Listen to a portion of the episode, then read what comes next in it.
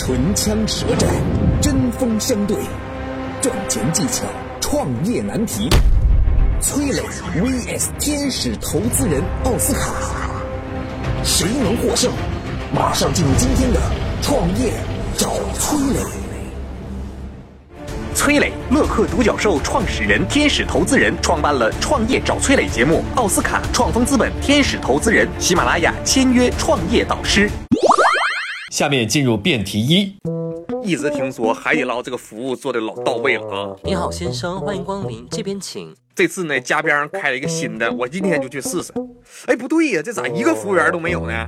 服务员，您好，我是智能上菜机器人，很高兴为您服务。怎么现在有无人餐厅了？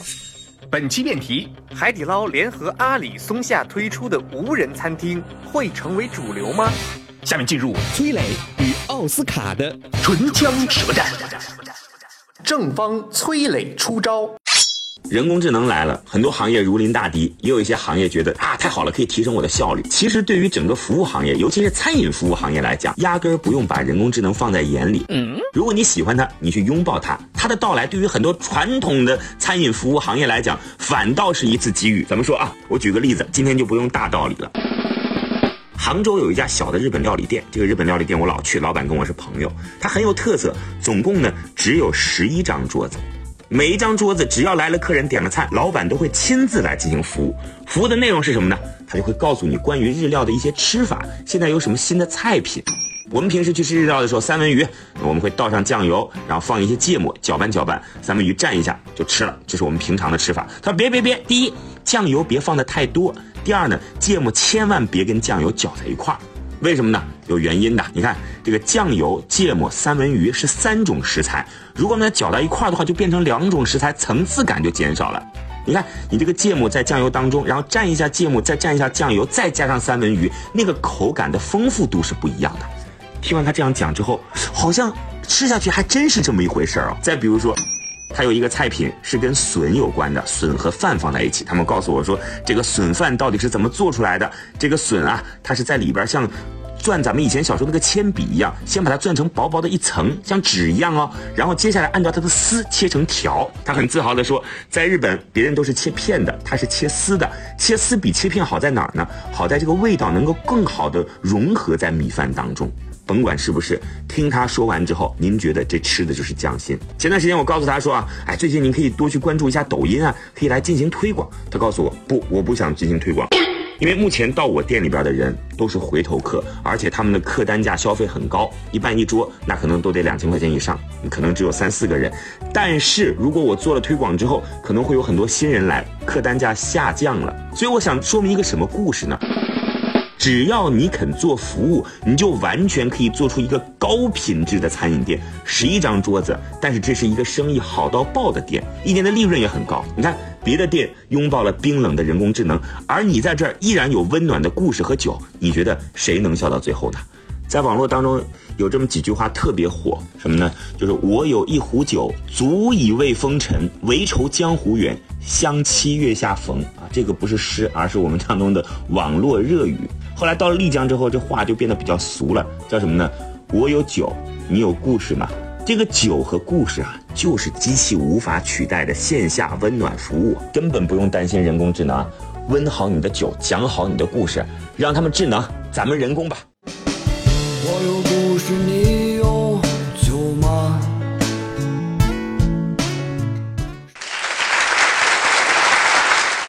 感谢正方的精彩发言。本期辩题：海底捞联合阿里、松下推出的无人餐厅会成为主流吗？下面有请反方奥斯卡接招。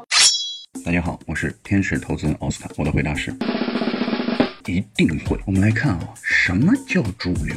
人去的最多的地方，对吧？哎，人消费最多的地方，然后重复消费最多的地方，这叫主流。你跟我说餐厅，不要谈什么米其林，不要谈什么五星级酒店，中国最火最好的啊，消费最多的三大餐饮巨头分别是谁？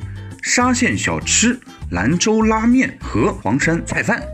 那为什么说餐厅里面的这些无人、这些机器人会替代人工变成主流？很简单啊，人家开餐厅又是这么大的人流量，要算翻台数的，控制成本是关键。那开餐厅的成本无非是店面、人工、物料，对吧？那我现在直接把人工这块去掉了，变成机器人来服务了。你说说看，这是不是很大的一块利润的提升？利润有提升了，这个上菜速度更快了，服务更加标准了，这不成为主流？什么成为主流？有人说：“哎呀，你这无人机器人投入一次性太大了，这个不可能成为主流嘛？机器人的投入大还是店面成本、租金投入大？而且你一次性投入，接下来是每天、每月、每年都可以来收回成本的。如果你说因为成本大而不做的话，不把眼光放长远的话，那你就是四个字：鼠目寸光。”还有人说，餐厅是属于服务行业，服务行业是人的服务行业。别闹，你这个逻辑本质上就有问题。你服务行业先要区分一下，针对什么样的人群啊？我们是快餐文化，我今天就是赶火车，我赶飞机，我今天就是想快快的吃碗热腾腾的饭，喝碗热腾腾的汤，结束走人，不用跟我瞎比比这个服务那个服务。啊，也不要跟我说什么啊，来了要微笑啊，要干嘛要跟我唠嗑，没时间和你唠嗑。飞机马上起飞了啊，这个高铁马上就要赶早了，家里孩子马上就要出生了。这种主流的餐厅是势必需要更加提高效率的服务，而机器人的服务比人来得更快、更高效。还有人说什么海底捞啊，海底捞成功是服务，海底捞成功是服务吗？啊，所有的人啊进来之后，ISO 九零流程，见人微笑点头啊，那个厕所出来给递毛巾，这是制式化的服务，大家都能学。但是你觉得别人学出来出来了第二个海底捞吗？没有，海底捞的背后逻辑是人力资源，是激励制度，是合伙人制度这些东西出来的。那如果说我这底层的我都换成机器人呢？你想一想，还要什么挖角吗？还要在意这些员工的流失吗？你要在意他学完了我这些东西再出去偷师变成我的竞争对手吗？不存在。未来主流的餐饮必然是无人餐厅。感谢两位的精彩辩论，下面让我们看一看各位听众对这个辩题有什么看法呢？就我觉得吧，从这个发展趋势来看，应该是的。但我就是特别不喜欢这种发展模式，就很不得劲儿。我认为高科技时代来临，谁都没有办法阻挡。以后的餐饮就会成为一人一餐厅，以此来配合高科技产品的维护啊、操作等等，或者一个人多家餐厅。我相信高科技和人结合之后，将来无人餐厅将会成为一种主流。我觉得这个一些快餐简食啊，机器人能做到，但是大部分美食机器人是做不到的。即使做出来了，它这个味道肯定有差别啊。机器代替不了人啊，人有情感，在服务行业更多是照顾人的情感。吃饭呢，除了要吃饱肚子之外，还要有很多其他的因素嘛。无人服务，那跟吃自助餐有什么区别？如果所有餐厅都这样的话，那吃饭就只是为了不被饿死而已啊，根本没有什么意思。对于本次辩题，让我们来看看听众的支持率。听众支持率正方百分之六十，反方百分之四十，正方获胜。嗨，大家好，我是崔磊。节目进行到这儿呢，我们向您诚意的推荐我们的创业者社群。如果你想找到一个赚钱的项目，我们会根据您的特点为您推荐合适的品牌。如果您的项目很好，想对接投资人，我们每周都会有线上的投资人见面会。如果你想找供应商，想找销售的渠道，想找合伙人，都可以加入我们的创业者社群乐客独角兽。在这儿呢，有将近两万名创业小伙伴等着你哦。在全国的各个省份、各个行业，我们都可以一起抱团取暖。加入的方式，下拉手机屏幕，添加节目简介里的微信号，就可以找到我们了。下面进入辩题二。我决心要创业，可我特别迷茫，感觉那些成功者都是很轻松的跨出了第一步，在后面遇到麻烦，而我自己却连这第一步都迈不出去，真的特别的纠结。本期辩题：创业是从零到一难，还是一到一百难？下面进入崔磊与奥斯卡的唇枪舌战。正方奥斯卡出招。大家好，我是天使投资人奥斯卡，我的答案是从零到一难，这是一个显而易见的问题，肯定是从零到一难，对吧？你不要跟我说什么啊，这个大家都是蛋炒饭啊，我也炒一个，我也能做出来从零到一，对吧？两个鸡蛋配两个西红柿，加点盐，加点葱花，炒一炒，哎，我做出来，这叫创业吗？这叫创意吗？这是创新吗？这不是，这是抄袭。啊，有人说啊，我这个东西已经做出来了啊，我要从一到一百，特别特别难啊，特别特别难什么？这难什么？当你产品出来了之后，是标准化的，是模块化的，是可复制性的，无中生有才难。你拿出来之后，抄袭谁不会啊？放眼我大天朝，我觉得最牛的能力是学习能力。啊，这学习能力背后呢，有个叫山寨货，有抄袭。你看，我们抄袭真的很难吗？不管什么产品，放到我华夏的国土上面，以我们的聪明才智都能做出来。这个已经被历史验证过无数次了。百亿级的企业也很多啊。你看那个动物，那个动物小企鹅吧，对吧？厉害吧？现在多大？嗯，那它有创新吗？它有，但是它有很多从零到一的东西吗？哎，它是从零到一的东西多，还是它抄袭来的东西多呢？再看大象，今年我大天朝与某国度啊打得不可开交，人家说，哎，你这个东西有没有？没有，在这场战役里面，我们就没有从零到一。那你说你复制，你抄袭，你抄不了。有些东西真的是尖端科技。话说回来了，你是抄不了的。所以在芯片这个领域，来啊，你从零到一啊，你试一个。啊，有些这个不怕事儿大的，或者蹭蹭热度的土豪啊，说我要投入多少亿，我要让中国这个芯片这个从零到一。天哪，人家中科院的教授、资深的芯片行业的投资人就跳出来了，求求你了，你不懂不要装懂啊，这个行业是不可能从零到一的啊，你这个说出来这话是要自打脸的啊。有人说你这个芯片行业从零到是太难了，但不是别的行业都一样。我再给你们举几个例子，是吧？从零到一啊，你来想想看。影视、文学、创意、艺术品这些是吧？赝品都好做，你真正的东西呢？我们就说网络文学吧。当玄幻、架空历史或者重生题材第一个人出来的时候，哇，他的脑洞是真的很大。那你看现在呢？啊，所有的铺天盖地都是玄幻文啊，都是架空文。再说了，我们大刘的《三体》牛，很牛。来来来来来来，人家从零到一了，是吧？是多少年才能出一本《三体》出来？所以大家想清楚了。创业创新一定是从零到一最难，但是难不可怕，真的要扎下心来，啊，厚积而薄发，要有一些匠人精神，不要太过的浮躁。你觉得你做出来了是已经从零到一了，但只是坐井观天，井底之蛙，市面上早就有了。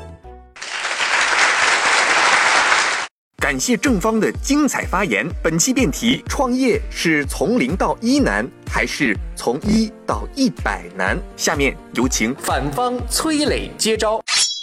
从零到一这个词儿呢，应该算是那个彼得蒂尔创造的吧？他写了一本书，书名就叫做《从零到一》。当时这本书很火，大家都在讨论，尤其是当时正是大众创业、万众创新的时候，所以这个词儿也就是一下子火遍了，就包括中国在内的很多努力、勤奋向上的这些国家和地区。这个词儿听起来很美妙，从零到一是什么？就是创造嘛，就是从无到有。嗯，但实际上，我今天其实想告诉大家，我们的生活和那个听起来很振奋人心的词儿是有差别的。What？从零到一和从一到一百。可能不一样，我就跟大家举一个具体的例子吧。我以前是在广播电台工作，为什么我出来创业呢？就是因为我的节目在播出的时候收获到了一群粉丝，这群粉丝跟我的互动很紧密。然后在跟他互动的过程当中，我发现说我可以问他们收一些会费，大家就想说收年费吧，一年三千块钱啊。那这个时候我们就收了年费，发现这个交年费的人很多啊，大概当时一百个会员当中会有三十个会员交年费。那当时我就把这个商业模式告诉了投资机构，投资机构说很好啊，你可以一下子就做成国内最大的创业者社群。那没想到出来创业之后，才发现这个事儿并不是这么简单的。按理说，刚开始我通过节目获取到粉丝，粉丝愿意给你交年费，这就已经完成了从零到一的突破了吧？但是从一到一百的过程当中，我发现了很多问题。我跟大家举举例子啊，比如第一个。你以前是在这个广播电台播出，但这个广播电台它的量是有限的，你如何让自己的盘子可以做到更大呢？于是你选择到其他的广播电台来播，但是你突然会发现，原来其他广播电台播出的成本是非常高的，你自己所收获的这个所谓的会员费，压根就覆盖不了在那个频道播出的成本。有一些频道成本很低，结果你一播发现，原来它的收听率跟他自己所吹嘘的那个数字是完全不一样的。那另外呢，刚开始别人交了三千块钱，钱是因为它有新鲜感，但是第二年你再想进行续费的时候，别人就会各种问题了。你的服务到底怎么样啊？有没有给我真的在这一年当中收获到什么？好，我们决定一定要把服务提升到更高的档次，让你觉得说这三千块钱物有所值。于是就来了，这个后面供应的成本一下子上升了，那怎么办呢？你会发现三千块钱可能不够，一定要有更多的三千块，后面那个供应成本才可以满足得了前方的需求。所以，我们看似从零到一跨出了一步，但实际上从一到一百当中还有无数个从零到一。我今天想告诉大家的啊，以一个过来人的身份想告诉大家，就是我们很多时候都会发现了有一个机会点，有一个创业的点被我们抓住了，而且实践了一下，它真的可行。于是我们就决定说，all in，全部投入，就干这件事情。但是，请千万要记得，这可能只是在一个很小的环境当中，一个小的模型的验证。接下来还有更多的坑需要你一一的趟过。我祝福你能够成功。但是，从一到一百，每一步对你来讲都很重要。感谢两位的精彩辩论。下面让我们看一看各位听众对这个辩题有什么看法呢？万事开头难吧，打开局面了，相对能轻松一点，但达到一定高度再上升，其实也有难度的。我觉得一到一百难，做事的人多，能坚持到最后的却没有几个。一到一百很难，虽然开始往往是个很艰难的决定，但是只要肯咬牙，总是能踏出这一步的。而漫漫长路，何处是终焉？我觉得零到一比较难。开疆扩土的时候，什么都没有标准，一切都靠重建。当一切有标准可循的时候呢，也就是大众工作了。从无到有很难，没有经验，甚至也没有感知，可能费尽了九牛二虎之力，也丝毫无半点收获。对于本次辩题，让我们来看看听众的支持率。听众支持率，正方百分之七十，反方百分之三十，正方获胜。嗨，大家好，我是崔磊。节目进行到这儿呢，我们向您诚意的推荐我们的创业者社群。如果你想找到一个赚钱的项目，我们会根据您的特点为您推荐合适的品牌。如果您的项目很好，想对接投资人，我们每周都会有线上的投资人见面会。如果你想找供应商，想找销售的渠道，想找合伙人，都可以加入我们的创业者社群乐客独角兽。在这儿呢，有将近两万名创业小伙伴等着你哦。在全国的各个省份、各个行业，我们都可以一起抱团取暖。加入的方式，下拉手机屏幕，添加节目简介里的微信号，就可以找到我们了。下面进入辩题三。刘哥咋今天又加班了呀？哎呀，别提了，马上到月底了，绩效指标还没达到啊！你这每天干这么多活，咋还没完成呢？领导就看最后的结果。你说我上个月就没拿到奖金，哎，我有啥办法？你说。本期辩题：绩效考核，我们应该更看重结果，还是更看重过程？下面进入崔磊与奥斯卡的唇枪舌战。正方崔磊出招。不管是关注过程还是关注结果，我告诉你，老板选择了哪一样都会被员工 diss。不信你想想看啊，你只关注结果，员工就会说这个老板啊毫无人性啊，不注重细节啊。你看我们干的这么辛辛苦苦，不就差了那么一点吗？他把我们这个月全扣完了，简直不是人啊！这是员工的反应。对，如果你只关注过程，说这个过程这样做是对的，那样做是不对的。哎呀，你看这个老板婆婆妈妈，总是操心这些小事儿，能当得了大企业家吗？不管你怎么选，都会被人批评。不过就我而言啊，我觉得是要关注过程的。这个关注过程是有原因的。我们先想一想看，《西游记》大家都看过吧？唐僧历经九九八十一难，最终取回真经啊！如果我们不讲过程，那不是很简单吗？直接五行山下救出孙悟空，一个筋斗云分到大雷音寺，然后取得真经回去了，不要中间那个过程了。正是因为中间的过程，才能方显取经的不易嘛。在企业当中也一样，故事啊就是过程，那个结果是因为过程当中的种种原因所造成的。你一个老板如果不了解过程，怎么会知道企业在运营当中的具体细节、困难和一些小技巧呢？